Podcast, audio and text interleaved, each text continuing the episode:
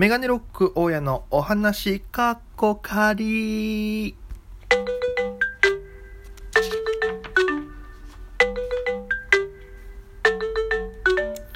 さあ、ということで、えー皆様こんにちは。えーメガネロック大家のお話かっこかり第3回でございます。さあ、ちょっとね、え3回目にもなると操作が慣れてきまして、まあ今、え1回目撮って、2回目撮って、3回目という感じで3本撮りの3本目でございまして、まああの、今日が5月の15日金曜日で、えーございまして、お昼にね、自分のお家から撮ってるんですけど、まあ天気がいいんですよね。で、ちょっとね、東京もだんだん暑くなってきまして、またね、ちょっと沖縄とは、あ沖縄にいた時とはちょっと違ったあ暑さを感じてる今日この頃ではございますが、今日何の話をさせていただき、いただくかというと、東京に、えー去年の10月に越してきたんですけども、その東京に引っ越すまで、どんな感じのことがあったかみたいな、あのもちょっといろいろお話ししていきたいな。なんかそこを話したことがなかったんでね、今まで誰かに。ラジオだったら話してたと思うんですけど、そのラジオさえ今ない状況なので、ちょっと今ね、こんな感じで話そうかなと思うんですけども、あのまあ、物件というかね、やっぱ東京に行きたいなっていうのはもうその去年の頭1月ぐらいからですか、あもうずっと思ってまして、行くならもう今年だなっていうのを去年思ってたんですよ。で、それなんでかっていうと、その、この2019年じゃなくて2020年に来ると、その東京オリンピックがあったんで、多分、こ、この2020年にかけてもうめちゃくちゃなんか、えー、ややこしくなるんじゃないかなみたいな、やっぱそういうの忙しくなるんじゃないかなみたいな、ちょっと踏まえて、どうしても2019年に来たくて、えー動いてて、で、えっと、その2019年の1月にですね、アウトプットっていう、もうずっとこのラジオでは3回目の登場ですけども、アウトプットってお世話になってるライブハウスがあって、そこで、えー下田新年会という、えーイベントがありまして、これはあの、モダシーっていうですね、沖縄でえールナシーのコピーバンドとか組んでる、うーモダシーの下田さんという方がいらっしゃるんですよ。まあ、あの、頭が、なんていうんですかね、もう博士太郎さんみたいな、チュルチュルみたいな感じで、で、ちょっと小太りでみたいな形でもすごくユニークで面白い先先輩なんですよ。下田さんって方がいて、すごく優しくてお世話になってるんですけども、えー下田さんが、えー主催する下田新年会というイベントがありまして、そちらに、えー出演させていただいた時にですね、あの僕ずっと好きだった、えバンドの方がいまして、それがあの、キノコホテルさんという、キノコホテルさんというバンドがいるんですけども、全メンバーが女性の方で、えーまあ、キノコホテルっていうバンドで、その世界観があって、その支配人、リーダーが、あ支配人のマリアンの東雲さんっていう方なんですけども、もうすごいすごい好きで、そのイベントにそのマリアンの東雲さんも出演されると、ですごくテンションが上がってまして、や、なんか好きなバンドと、あの、共演できるっていうのが、しかも沖縄でっていうのは、なかなかその、こんなタイミングないんで、すごくテンションが上がって、で、えーご一緒させていただいて、で、お話とかさせていただいて、そのライブの打ち上げで、あのまあ、普通の居酒屋さんですね。で、飲み、飲んでましたら、あのな、話の流れで、あの、僕東京行くんですよっていうのを伝えたんですよ。で、僕今年東京行こうと思ってて、ただもうどこに住もうとかも全然わかんなくて、えー、どうしようかなと思ってるんですよ、つったら、そのマリアンヌさんが、じゃああんたどこどこに住みなさいって言ったんですよ。まあ、どこどこっていうのはその地名なんですけど、どこどこに住みなさいって言って。で、僕何も考えてなかったんですけど、はい、わかりましたって言って、もうポンってその瞬間にもう、あ、そこに住むしかないなってやっぱ思って、もう言わ、言っていただいたっていうのもあって、そこポンってなって、で、実際にその付近で物件探し始めるわけですよ。どこに住むかってなんとなく決めてて。で、そこからツイッターで、まあ、その東京の不動産知りませんかって言ったら、また違う方から、あの、僕知り合い不動産における紹介するっていうのでまた、えー紹介していただいてでそこの不動産屋さんに行って、まあ、東京に直接行くのでその1週間ぐらい夏に、まあ、結構話飛ぶんですけど1 7月ぐらい1週間ぐらい東京行きましてで、えー不動産の方に行きましてでこうこうこういう物件探してますっていうのと、えー予算の金額伝えてで、大体、その、もう見るのも楽しいじゃないですか、そういう時ってね、あの、引っ越しされたことある方分かると思うんですけど、物件も見るの楽しいんですよ。で、昔だったらその、ね、直接お店に行ってとか、この住宅情報誌買ってたと思うんですけど、今その、スーモとかアプリがあるから、それでも見れるわけですよ。で、間取りと、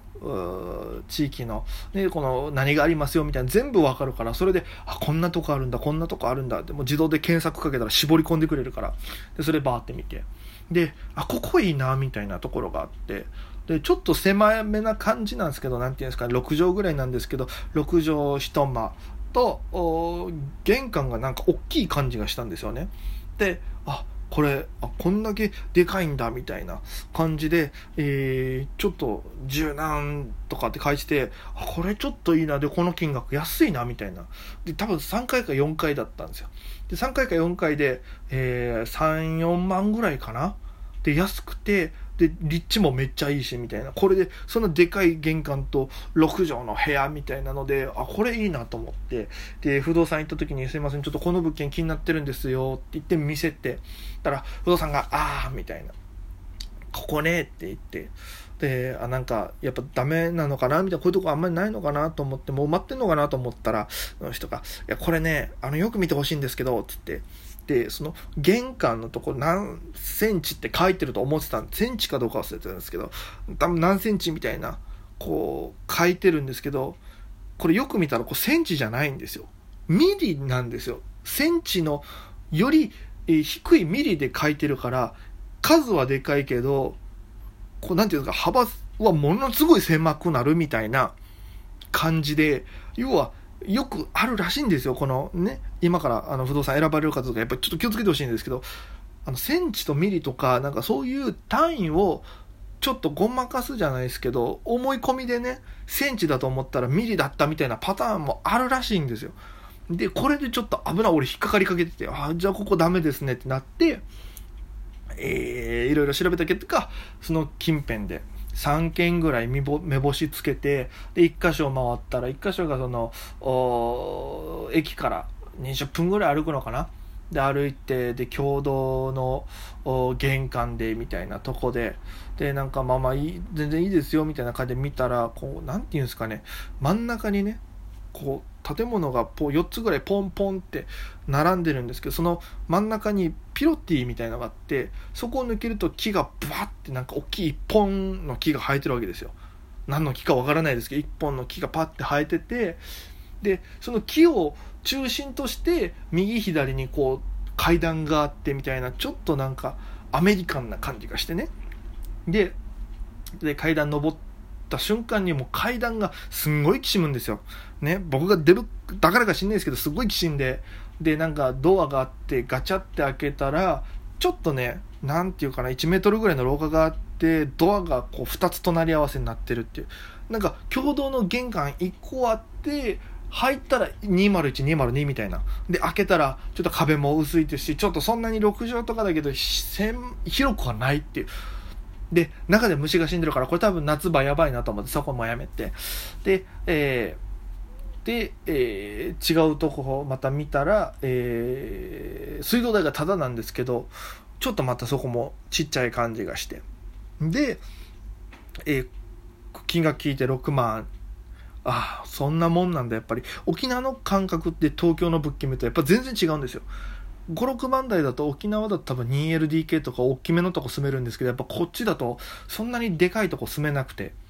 であそっかってなってでいろいろまあ見て回った結果、えー、ほぼほぼ家賃はあれですけどおそこの先に行った2つの物件とあんまり変わらない金額で広いし角部屋だしでちょっと上の階だしなんならちょっとマンションだしみたいなところにあってそこに決めたんですよね、えー、だからタイミングとかもろもろが良くてどうにかその住むことができたんで。でもやっぱねこの家その東京普通なんですかね。網戸がない家なんですよね。だからてっきり網戸あるもんだと思って、えー、来たからそれ最初びっくりしましたね。うん、だからそのアマゾンとかで今見てるんですけど何ていうんですかこの窓の上の方にですか、えマジックテープを貼って両面テープでマジックテープ貼ってそのピッてその真ん中に着地して開けるタイプのおなんかドラえもんの道具とかで出てきそうなんでなんか軸を避けてこう行く時にピーってやってバッて入るみたいな、なんかイメージそんな感じの網戸だったらあったんで、ちょっとそれはね、あの、今回また買おうかなと思ってるやつなんですけども、まあまあまあそんな感じで、えー、すごい、あの、ざっくりしすぎてて、あれですけど、で、もっと端的に言うと、東京行こうとした日に東京にあの台風が来て、その日に飛行機が飛ばなくて、で、数日ずれて火曜、え水曜日に入居しようと思ってたら、火曜日に不動産から電話かかってきて、あの、水曜日あの不動産休みでお家入れませんって言われて、あの、ビジネスホテルで、あ、違う、カプセルホテルで一泊して次の日に部屋に入れたっていう、またちょっとそこもね、あのー、いろいろトラブルがあったんですけども、なんとか今、東京生活をエンジョイしておりますので、えー、コロナの影響でちょっとね、今はまだ大変ですけども、えー、頑張っていきたいなと思います。というわけで、あっという間にお時間が来たようでございます。メガネ六甲へのお話、かっこかり第3回でございました。それでは皆様、また今夜。